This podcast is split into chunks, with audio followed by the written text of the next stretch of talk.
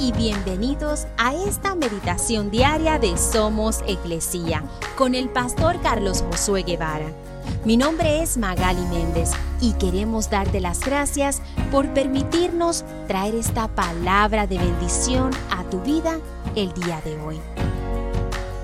Efesios 2, versículo 10 dice, Pues somos la obra maestra de Dios. Él nos creó de nuevo en Cristo Jesús a fin de que hagamos las cosas buenas que preparó para nosotros tiempo atrás.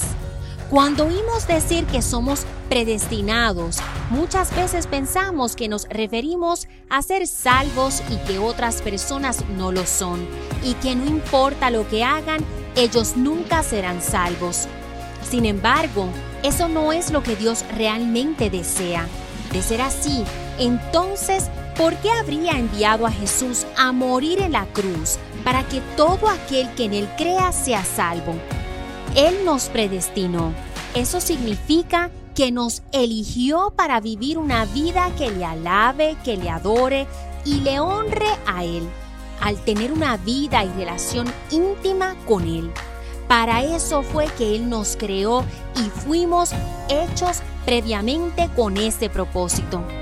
Pero también nos creó con un libre albedrío que nos permite decidir por nosotros mismos si haremos eso o no. La pregunta entonces es, ¿estás viviendo de acuerdo con ese propósito o no?